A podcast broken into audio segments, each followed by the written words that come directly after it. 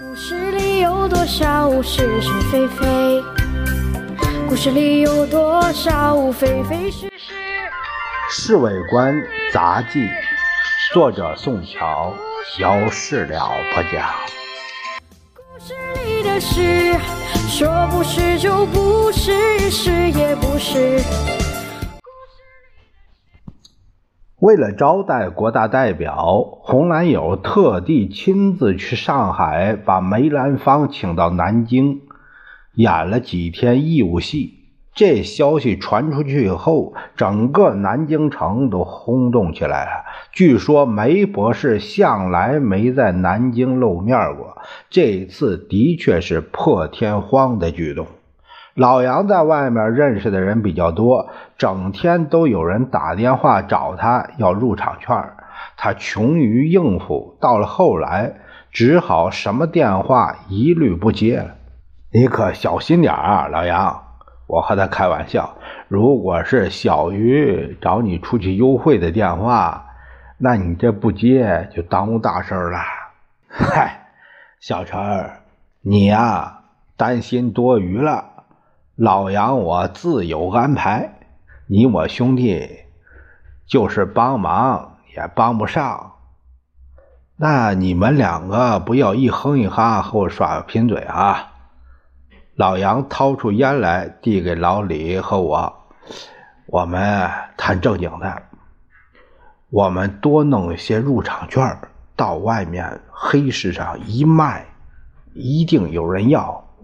老李。忽然是异想天开，哎，你这家伙太没出息！老杨笑着骂他：“卖黑市戏票，那不成了上海黄牛党了？而且赚那么一点钱，有啥意思？简直小人科，太没幽默感了，杨大哥。”老李做个鬼脸我就是再穷点也不至于那么没出息。那谁让你这样说的？平时你不是出了名的犹太吗？我推了老李一把，算了算了，孤掌难鸣，我也没法和你俩斗嘴。老李打了退堂鼓。红蓝友真会拍国大的马屁呀！哎，费了这个不少事儿才把梅兰芳请来。我不赞成你说的话，小陈。老李笑嘻嘻地说。与其说红蓝友拍国大代表的马屁，倒不如说啊他在讨好先生。先生那也是国大代表啊，